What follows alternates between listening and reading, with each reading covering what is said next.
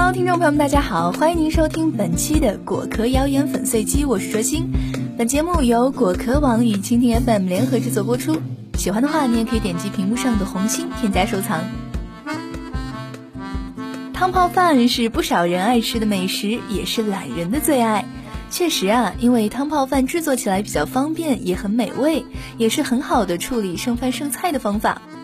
但是呢，在一些营养专家的眼里，汤泡饭竟然如同肠胃健康的洪水猛兽一般。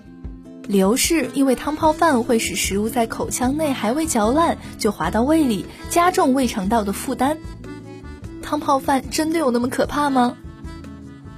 即使这个说法是来源于营养学专家啊，不过还是让不少人都起疑。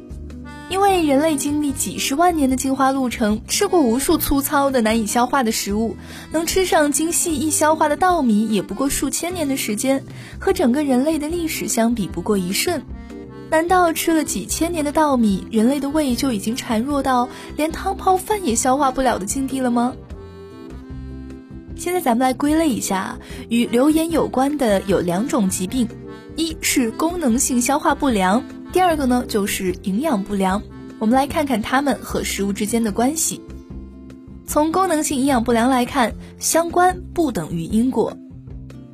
功能性消化不良是功能性胃肠病的一种。功能性胃肠病是一类难以找到病因的消化道疾病的总称。科学家研究发现，大多数食物的营养成分都与功能性胃肠病没有明显的相关性，也没有哪种食物可以被称为是功能性胃肠病的罪魁祸首。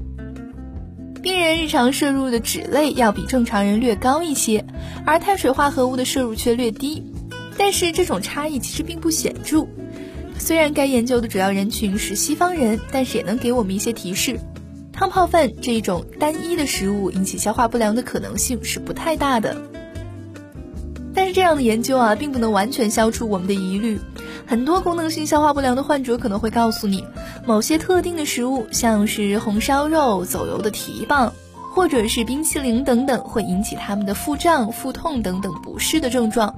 这些亲身的经历，难道不能说明红烧肉或者蹄膀就是功能性消化不良的罪魁祸首吗？说到这里啊，其实就牵涉到医学科学上的一条规则：相关不等于因果。患者观察到一个现象，吃了红烧肉以后出现腹部不适的症状，那么能否就因此得出红烧肉会引起消化不良呢？答案毫无疑问是否定的。也就是说啊，并非是某些食物引起了疾病，而是疾病本身减弱了患者的消化能力，使患者进食一些食物以后出现消化不良的症状。营养不良，均衡搭配更重要。另一种疾病营养不良，在数十年前曾经是影响我国人均寿命的主要罪魁祸首。但是随着近年来国民物质生活水平翻天覆地的变化，营养不良中危害最大、危害范围最广的两种类型——热量摄入不足和蛋白营养不良，已经很少威胁到广大城镇居民的健康了。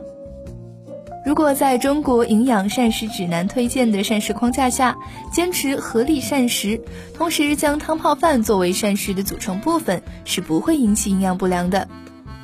即使因为汤泡饭这种食物本身的特点，造成人们食用的时候咀嚼的次数减少，影响了消化系统对其营养成分的吸收，但是汤泡饭并不是膳食的唯一组成部分，不同食物的均衡搭配才能支撑起完整的膳食宝塔，保证我们的营养摄入均衡。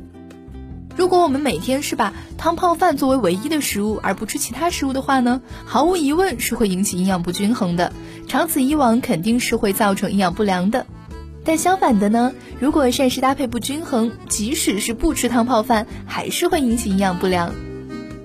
泡饭只是可能影响到营养的吸收，那注意多咀嚼就是了，不用否定泡饭这种食物本身。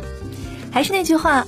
在与食物有关的疾病中，决定你得病的原因，往往并不是你吃什么，而是你怎么吃。